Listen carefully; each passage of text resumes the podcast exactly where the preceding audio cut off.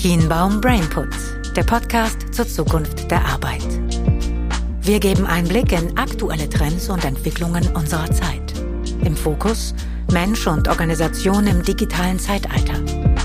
Kienbaum und das Kienbaum Institut laden ein zu einem inspirativen Impuls mit aktuellen Entwicklungen und Fragestellungen, die Menschen und Organisationen in die Zukunft begleiten.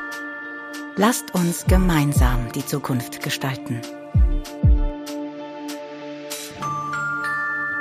Herzlich willkommen zu Kienbaum Brainput, einer ja, kleinen neuen Inspirationseinheit. Mein Name ist André Petzel und ich sitze hier zusammen wieder mit Lukas Fastenroth. Lukas, herzlich willkommen. Dankeschön, herzlich willkommen auch von mir an unsere Zuhörer. Lukas, wir haben die letzten Male drüber gesprochen, was eigentlich die Zeit, in der wir uns gerade befinden, mit Mensch und Organisation macht. Wir haben festgestellt, dass Menschen, die, du hast auch schön gesagt, ein offenes Mindset besitzen, einfacher durch so eine Phase kommen. Wir haben festgestellt, dass Organisationen, die sich stärker auf digitale Geschäftsmodelle fokussiert haben, ähm, es auch einfacher haben, mit diesen Herausforderungen klarzukommen. Und was mich dann vor allen Dingen nochmal interessiert hat, war, wie sind diese Organisationen aufgestellt? Was sind das für Arbeitskräfte, die sie dort haben?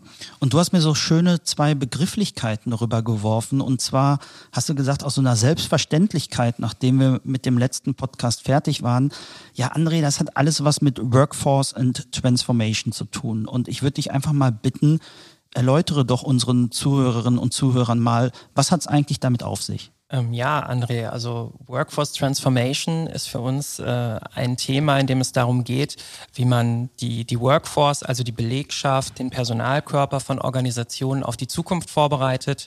Und ähm, viele Organisationen sehen sich da im Moment mit unterschiedlichen Herausforderungen konfrontiert, nämlich zum Beispiel durch äh, Technologisierungspotenziale, Automatisierungspotenziale, beispielsweise durch Robotics im Bereich Produktion und Fertigung oder durch künstliche Intelligenz, vor allem in der qualifizierten Sachbearbeitung.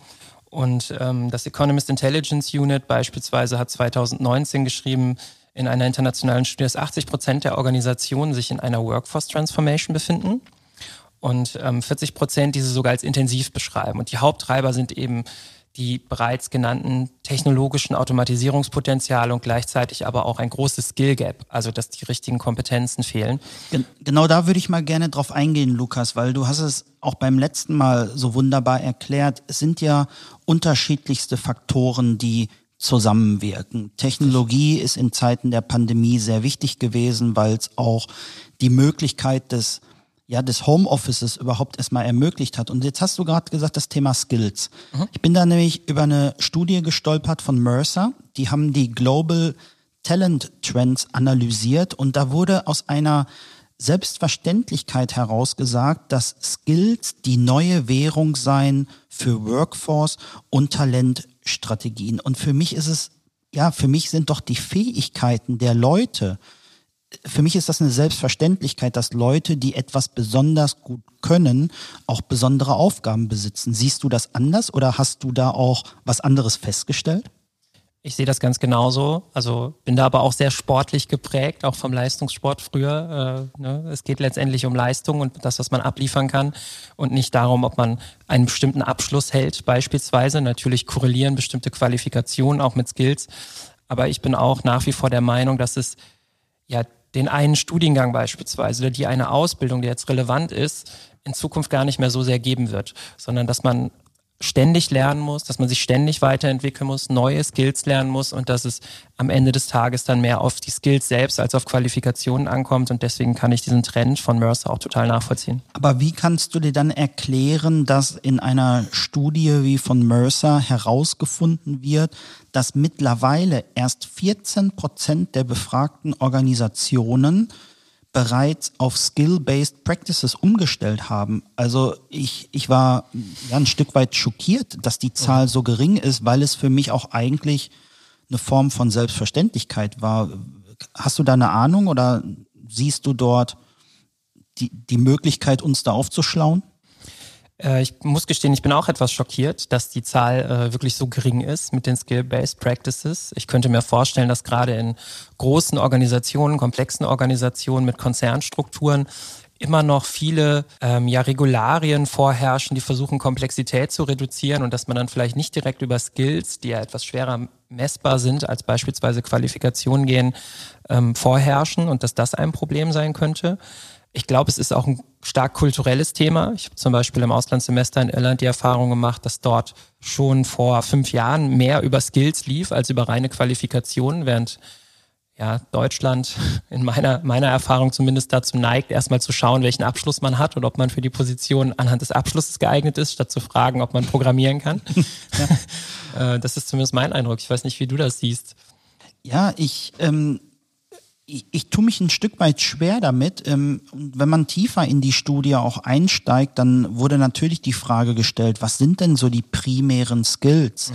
die man von Organisation, aber auch von Arbeitnehmenden erwartet. Und dann wurde halt genannt, ja, 60 Prozent sagen, natürlich ist es wichtig, kollaborativ zu sein. Ähm, mhm. 58 Prozent fordern ein empathisches Management, also äh, ein Management, wo man ich würde mal sagen, mehr zuhört, mehr Fragen stellt, als Antworten gibt. Und 44 Prozent, das fand ich sehr, sehr spannend, fordern ein Growth Mindset. Das hast du beim letzten Mal ja auch genau gesagt. Ein offenes Mindset zu haben, bereit zu sein für Veränderungen und mhm. dann aber wiederum festzustellen, dass viele Organisationen sich noch gar nicht darauf eingestellt haben, dann nehme ich direkt wieder auch ein großes Gap zwischen Organisation und Arbeitnehmenden da. Also das heißt, da muss es halt auch eine Erwartungshaltung geben, die aktuell noch nicht erfüllt wird, wo sich mir natürlich direkt auch die Frage stellt, was können denn Organisationen da in der aktuellen Phase jetzt machen? Welche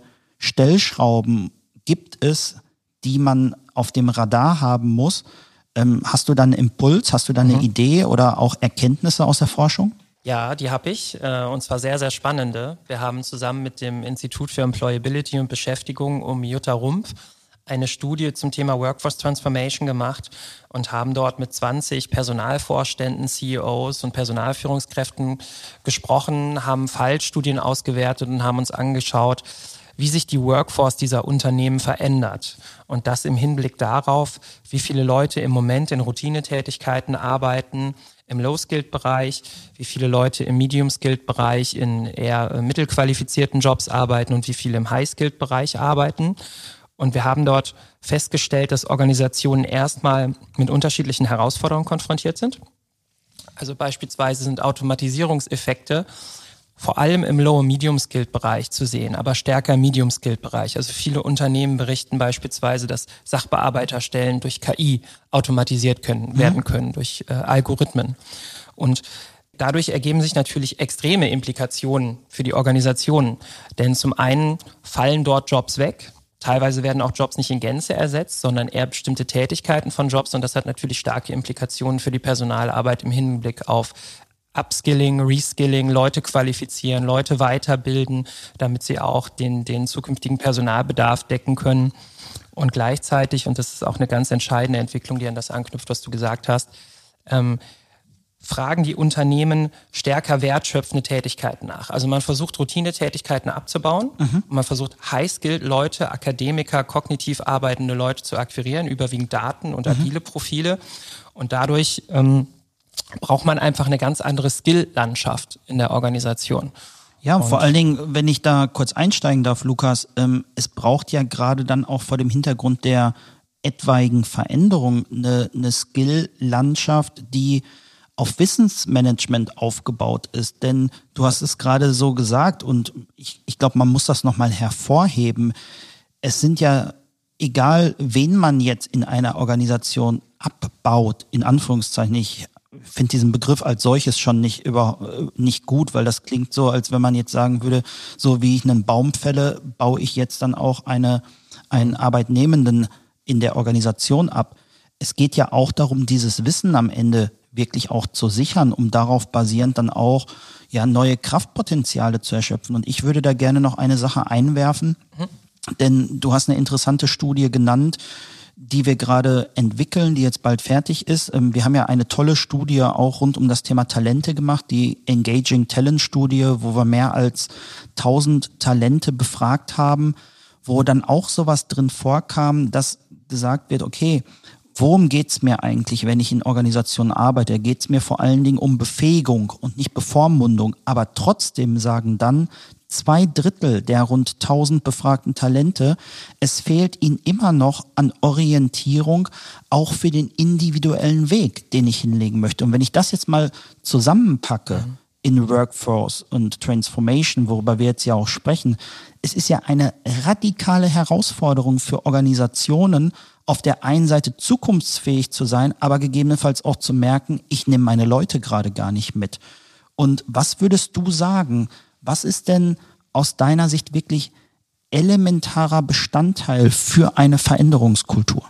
Also elementarer Bestandteil für eine Veränderungskultur ist meiner Meinung nach erstmal dieses Mindset, das du genannt hast. Also Organisationen, die über Mitarbeiter verfügen, die über ein starkes, ausgeprägtes Growth-Mindset, über eine starke Lern- und Veränderungsbereitschaft verfügen, werden schneller und besser in der Lage sein, eine vernünftige Workforce Transformation umzusetzen und zukunftsfähig zu sein.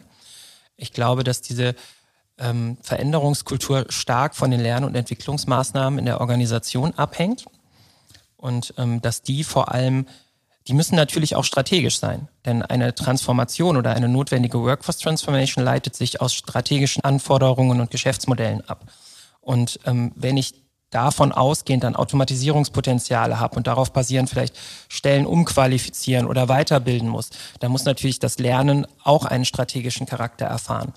Und ähm, hier zeigen uns eigentlich verschiedene Studien, genauso die Engaging Talent Studie, wie du sie gerade genannt hast, aber auch die laufende Future Skills Studie, gerade mit Stepstone, dass oft das Lernen nicht strategisch ausgerichtet ist, dass es zunehmend noch wenig digital ist und ähm, dass teilweise die Leute sich ein stark individuelles Lernen wünschen, aber die Organisationen das noch nicht umgesetzt haben. Mhm. Aber mal kritisch gefragt, gerade zum Thema Lernen, was ja auch bei uns bei Kienbaum einfach einen enorm hohen Stellenwert einnimmt und einnehmen darf.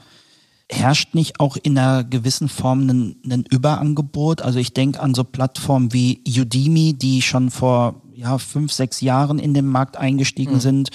Ähm, wir selber nutzen LinkedIn Learning und das geht für mich so ein bisschen einher mit dem, was gesagt wird. Wenn, wenn du keinen hast, der das kontextualisiert, der dir keine Orientierung gibt, dann finde ja. ich, ist es für den oder die Einzelne extremst schwierig, auch den Überblick zu behalten. Was soll ich denn eigentlich lernen und was von dem Gelernten bringt mich auch weiter?